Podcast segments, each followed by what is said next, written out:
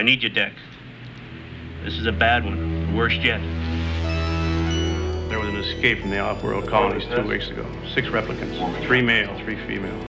A recente popularização da inteligência artificial, com o ChatGPT, o BARD e outros sistemas lançados nos últimos meses, reacendeu um antigo temor da humanidade, o de sermos superados pelas máquinas e até sermos escravizados por elas. Essa sombra está presente em livros e produções cinematográficas, reproduzindo relações de poder que não têm nada de ficção. É disso que vamos tratar nesse que é o último episódio da sexta temporada do Som da Ciência, o podcast da Sociedade Brasileira para o Progresso da Ciência, SBPC.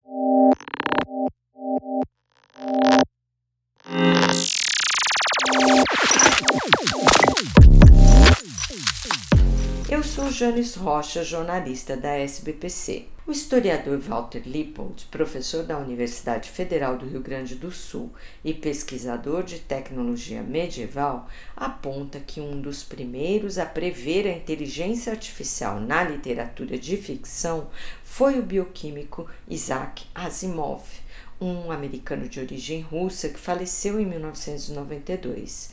Em sua obra Eu, Robô, lançada em 1950, Asimov prenuncia a humanização das máquinas e até desenvolveu uma espécie de constituição, um conjunto de leis e regras da robótica para serem aplicados caso tivéssemos que conviver com eles em pé de igualdade, digamos assim. No cinema, a saga da inteligência artificial começa com um outro expoente da ficção científica, o escritor britânico Arthur Clarke, que escreveu em 1968 o roteiro do clássico 2001, Uma Odisseia no Espaço, a quatro mãos, com o diretor Stanley Kubrick.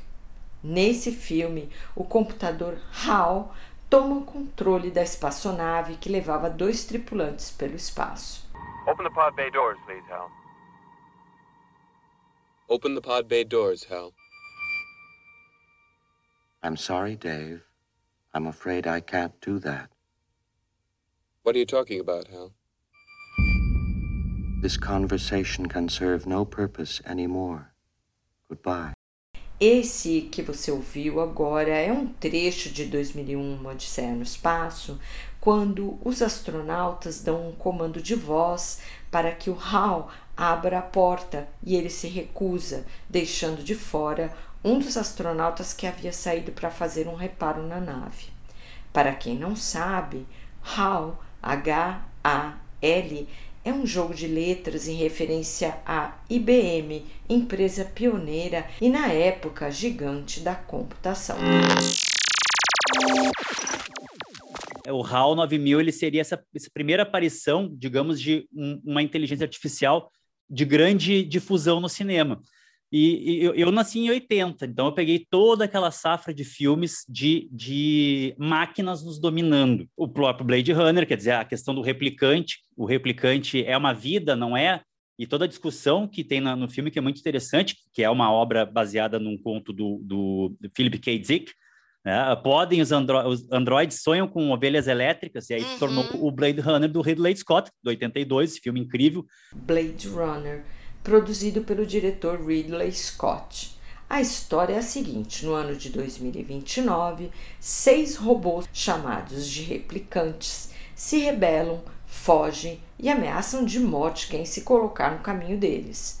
O áudio no começo do episódio é um trecho do trailer do filme quando o protagonista Deckard, estrelado pelo ator Harrison Ford, recebe a missão de recuperar os replicantes rebeldes que escaparam e estavam tocando terror pela cidade.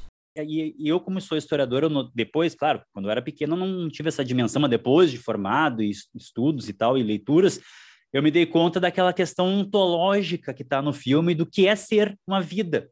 Né? E aí parece que no filme traz aquilo, é a narrativa de uma memória, né? Porque o replicante ele não consegue. Como é que eles pegam o replicante com aquele teste? E é um filme interessantíssimo, porque a tecnologia, é, é, ela é ao mesmo tempo uma tecnologia retrô, né? Ela traz uma, uma, uma coisa meio, meio uh, noir, né?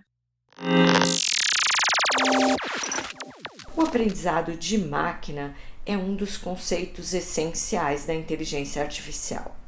É o que elevou os computadores a um novo patamar mais próximo dos humanos, quando eles passaram a poder aprender e melhorar seu desempenho a partir de um conjunto de dados. O filme Exterminador do Futuro de 1984 foi o que chegou mais perto do que entendemos hoje como aprendizado de máquina, 30 anos antes do Chat GPT. Dirigido por James Cameron, o filme, que depois virou série, apresenta o androide Cyberdyne Série 800, interpretado pelo ator Arnold Schwarzenegger. O Série 800 é um esqueleto de metal recoberto por tecido vivo. O roteiro é que esse robô é transportado no tempo do ano 2029 para o de 1984 com o objetivo de mudar o curso da história e conter uma rebelião humana contra as máquinas no futuro. Ao chegar em 1984, o exterminador se aproxima de humanos, aprende e repete seus gestos, vozes e palavras com perfeição para, em seguida, atacar. E esse filme é importante, porque aqui sim há uma inteligência artificial, e olha que interessante, filme é de 84 é uma inteligência artificial, artificial chamada Skynet, que ela é uma rede neural artificial. Os caras estavam falando de rede neural. Hoje as pessoas estão começando a entender, devido ao chat GPT, devido à, à inteligência artificial generativa e a esse processamento de linguagem natural, que eles chamam NPL, que é o chat GPT.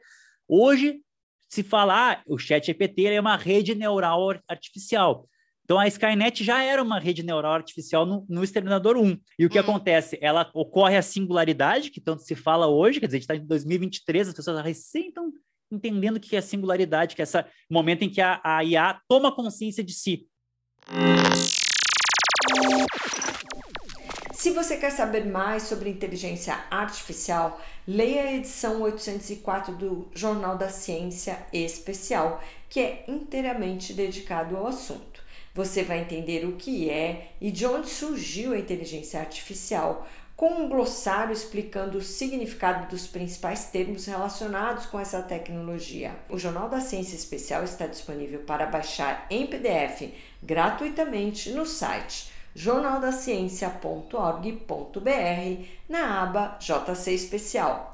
O podcast O Som da Ciência é uma produção da equipe de comunicação da SBPC e está disponível nas principais plataformas agregadoras de podcasts. Ouça, compartilhe e assine o feed para receber todos os novos episódios.